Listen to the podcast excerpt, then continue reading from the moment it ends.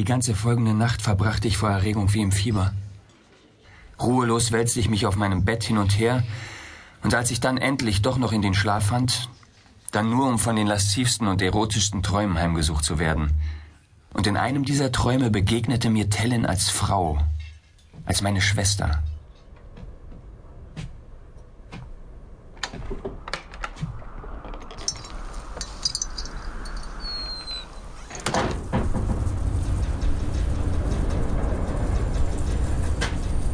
Sie lag im rosigen Schein ihrer Nachttischlampe, ausgestreckt auf ihrer Lagerstätte, und die goldenen Locken ihres aufgelösten Haares umrahmten ihr Gesicht auf einem großen Kissen. Ihr Nachthemd aus Batist verbarg kaum einen Teil ihrer Nacktheit, während es die Schönheit dessen, was entblößt war, nur noch erhöhte. Die Bänder, die ihr Hemd über den Schultern zusammengehalten hatten, waren aufgelöst, und so präsentierte sich nun ihre rechte Brust meinen hungrigen Blicken, Zierlich erhob sie sich, prall und fest, doch war sie kaum größer als eine Champagnerschale. Ihre Brüste waren Nelken von Lilien umkränzt. Verführerisch lag sie da, wie Danae, als sie von Zeus in Gestalt eines Goldregens entjungfert wurde. Sie hatte die Knie angezogen und ihre Schenkel waren weit geöffnet, und obwohl sie fest schlief und sich ihre Brust kaum hob, schien sich ihr Fleisch wie unter einem pulsierenden Liebeszauber zu winden. Ihre halb geöffneten Lippen warfen sich auf und hielten sich bereit, geküsst zu werden. Katzengleich schlich ich mich lautlos an sie heran und glitt langsam auf allen Vieren zwischen ihre Beine. Ein starker, berauschender Duft von weißem Heliotrop stieg mir in den Kopf, und mein Blick drang zwischen ihre Schenkel. Vorsichtig schob ich das Nachthemd in die Höhe. Dann strich ich sanft ihr Haar zur Seite und teilte die beiden lieblichen Lippen, die sich bei der Berührung meiner Finger von selbst erwartungsvoll öffneten. Dann weideten sich meine Augen lange an dem zarten, rosigen Fleisch dieser appetitlich anzuschauenden, saftigen Frucht, und inmitten dieser Kirschenlippen nistete eine winzige Knospe ein Blümchen aus Fleisch und Blut. Sie erschauerte, als ich auf sie niedersah, und schwellend wuchs sie mir entgegen. Auf diesen Wink hin beugte ich mich über sie, um sie zu kosten und zu kosen. Ich drückte meine Zunge auf sie, über sie, jeden Winkel und jede Ecke um sie herum erforschend, leckte jede Ritze und Spalte, während meine Schwester dabei vor Entzücken keuchte und so lustvoll ihren Hintern schwang, dass ihre kleine Blume nach wenigen Minuten ihre Blätter zu entfalten begann und mir von ihrem ambrosischen Nektar zu kosten gab, von dem sich meine Zunge keinen Tropfen entgehen ließ. Meine Schwester schien vor Lust zu vergehen.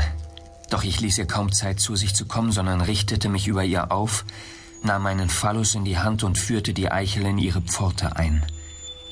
Ihre Öffnung war sehr klein, aber die Lippen waren feucht und ich fühlte, wie er nach und nach jedes Hindernis einstieß und aus dem Wege räumte während mir meine Schwester tapfer bei meinem Werk half, indem sie ihre Schenkel so weit wie möglich spreizte, sich fest an mich drückte und kämpfend versuchte, die ganze prächtige Säule in sich hineinzuwinden.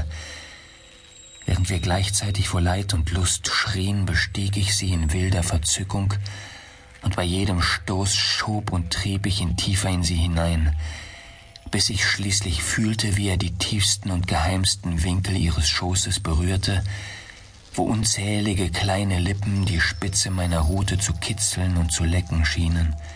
Mir war, als schwebte ich stöhnend zwischen Himmel und Erde.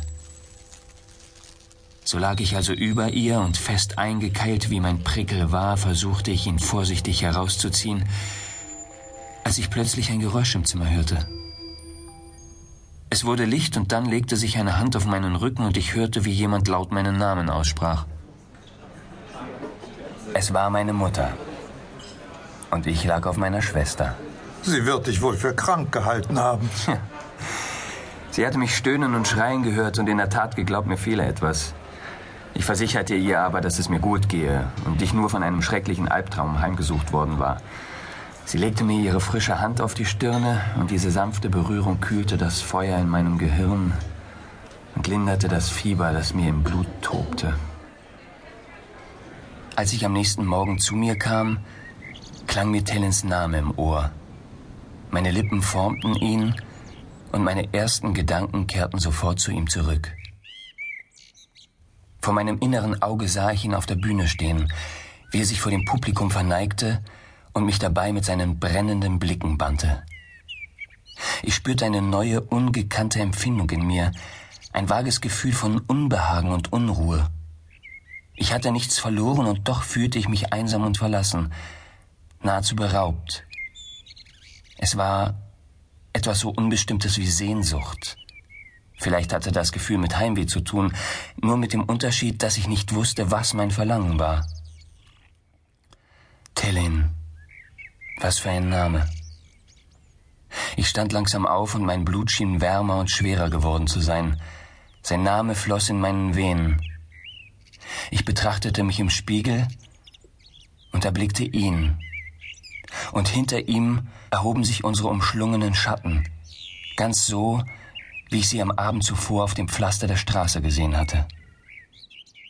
Der Diener kam und sagte, dass mich meine Mutter im Frühstückszimmer sehen wollte, um zu erfahren, wie es mir gehe.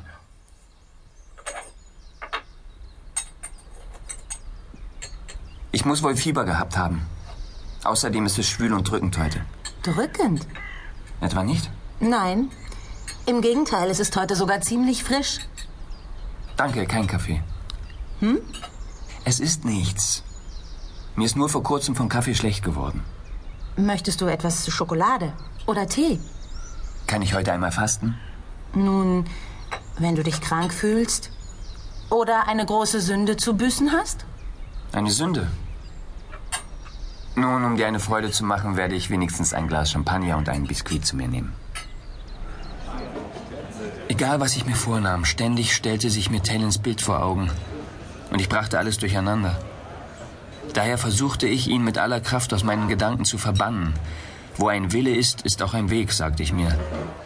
Doch je mehr ich mich bemühte, nicht an ihn zu denken, umso mehr dachte ich an ihn. Kennst du das? Wenn einem eine Phrase einer halb erinnerten Melodie im Ohr klingt? Geh, wohin du willst, hör dir an, was immer du magst. Diese Melodie wird ständig versuchen, dich zu verführen. Gehst du zu Bett, wird sie dich hindern einzuschlafen. Schlummerst du, wirst du sie in deinen Träumen hören und wachst du auf, wird sie das Erste sein, was du hörst. Entschuldige, wenn ich dich unterbreche, aber warst du denn noch nie verliebt, bevor du Tellen getroffen hattest? Noch nie. Merkwürdig. Du warst damals 22. Nun, ich war dazu bestimmt, Männer zu lieben. Und da ich das nicht wusste, hatte ich immer dagegen angekämpft. Aber du hast recht. Ein paar Mal hatte ich geglaubt, ich sei irrwitzig verliebt und hatte auch mein Bestes getan, um mir einzureden, ich sei in meinem Innersten getroffen.